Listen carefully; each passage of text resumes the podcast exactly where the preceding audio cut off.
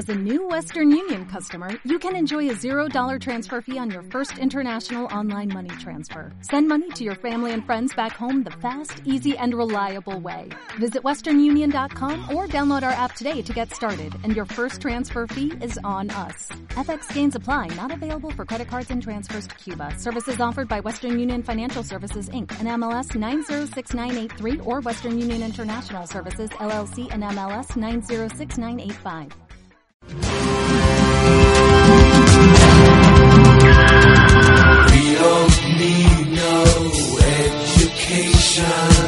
La educación en la era corporativa.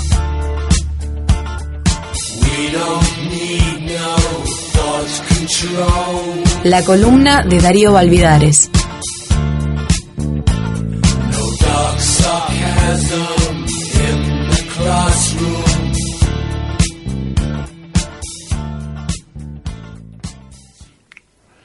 Reforma o transformación.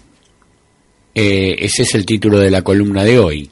Sin embargo, eh, desde este lugar que nos compete a los que estamos hablando, a los que hacemos el programa, no hay ninguna posibilidad de continuar en la reforma educativa.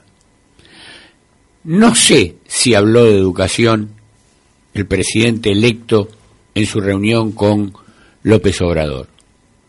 Pero se supone que México, por lo menos desde los papeles, renunció explícitamente a la llamada reforma educativa para proponer una educación y un sistema organizado desde los mexicanos y no desde mexicanos primero, que vendría a ser el equivalente aquí a Proyecto Educar 2050 o, el Observatorio Argentinos por la Educación, que ya hemos hablado de esto, que son los CEOs. Tiene que volver, sí o sí, en esta transformación, la educación a manos del Estado. La educación pública tiene que volver todo un sistema que se organice desde el Estado, pero con los especialistas de siempre, estas pléyades que están desde hace 30 años hablándonos de lo mal que estamos, no, con los docentes, los que están justamente en el aula, los que están en el trabajo directo de el proceso de formación. Eh, tienen que ser las mismas categorías las que se impongan de calidad, rendición de cuentas, todo esto que escuchamos que está en Chile, pero está acá también, no solo en Chile. Hay eh, ¿Por qué digo que tiene que tenemos que ir a una verdadera transformación y el Estado tiene que tomar lo que nunca debió haber dejado, que es renacionalizar el sistema? ¿Qué ocurrió ayer en la provincia de Chubut. El Ministerio de Educación dispuso el ingreso al nivel secundario, sea por sorteo. Claro, Chubut estuvo con mucha, mucha protesta social. Los docentes, por culpa de este gobernador que no tenía ni plata para pagarle a los docentes, una provincia petrolera sin plata, es curioso el sistema neoliberal y el capitalismo en general, ¿no? Porque eh, no hablemos solo de neoliberalismo, esto es capitalismo y la provincia petrolera no tiene plata para la administración pública. En fin. El Ministerio de Educación dispuso que el ingreso a primer año del nivel secundario para el ciclo 2020 se realice por sorteo. ¿Por qué por sorteo? Porque ellos hacían una evaluación antes. El, la vieja, el viejo ingreso, ¿no? Como se hacía en la época de la dictadura aquí para ingresar a, la escuela secundaria.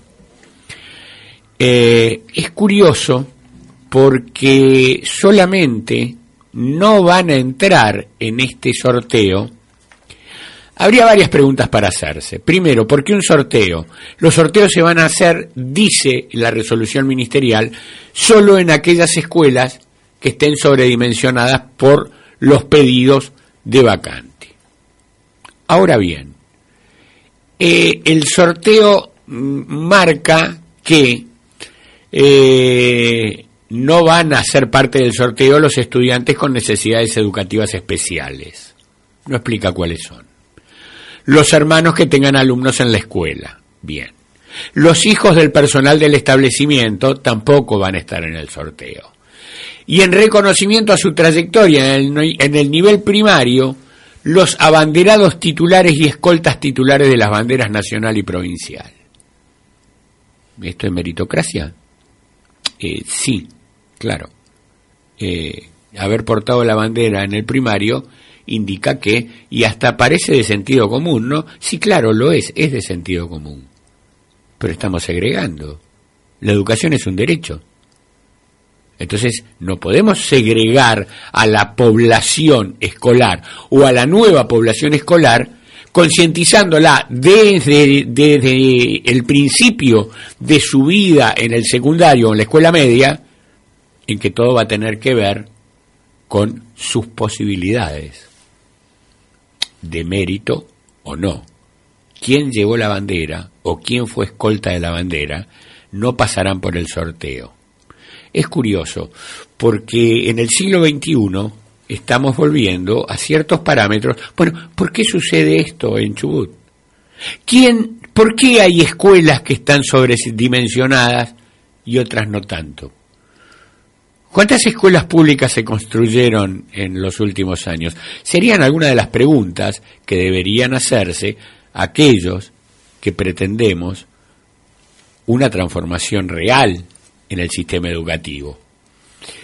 ¿Por qué? Porque al no estar nacionalizado, cada provincia imprime su propio sello entonces, en tal provincia se entra por sorteo, en tal otra hay examen de ingreso, en tal otra se sigue dando religión, en las escuelas públicas, como sucede en Tucumán, por ejemplo. Eh, realmente es muy, muy complejo esto, y esto es en aras de la eh, federalización. No, eso es una gran falacia.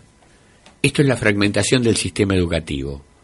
Y se fue a sorteo porque incluso el ministro Casuti Paulo Casuti, ministro de Educación de Chubut, dijo que no pueden tomar esta evaluación para ingresar a la escuela secundaria, porque seguramente las familias más acomodadas de Chubut han tenido la posibilidad de mandar a sus hijos a estudiar con profesores particulares, mientras los otros no. Estoy hablando de fragmentación social, estoy hablando de segregación.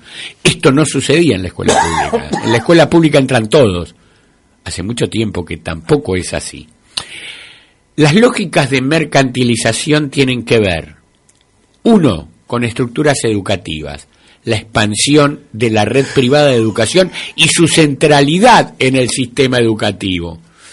Eh, este es uno de los puntos muy importantes. Pensémoslo en la ciudad de Buenos Aires, como en los últimos años, en los últimos 20 años, se, se segmentó absolutamente y la centralidad en la ciudad de Buenos Aires la tomó la educación privada.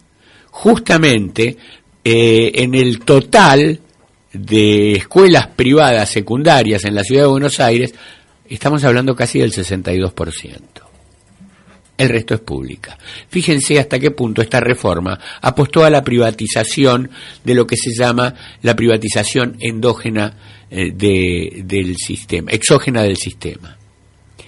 El segundo punto son los procesos educativos, selección de alumnos, segregación escolar, de lo que estábamos hablando, alteración de las pautas pedagógicas que están direccionadas hacia las evaluaciones estandarizadas, ya hay pérdida de interés por el conocimiento porque quedó desplazado al interés por los resultados. Esto es la lógica de la mercantilización, la pérdida del valor intrínseco del aprendizaje que se replantea por la lógica de aprender para lograr resultados. Hay cambios en la concepción en la conceptualización de poner el foco en el bien común, la escuela lo desplazó a una conceptualización basada en una mercancía de consumo.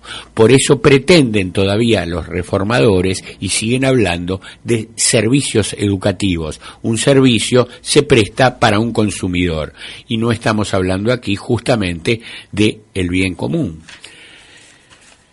Para cerrar la columna, habría que decir que la educación no se construye con retazos de habilidades, se construye con conocimiento y el conocimiento con la interacción de saberes, cosas que estos reformadores en 30 años se ocuparon de destruir. Otro ladrillo en la pared.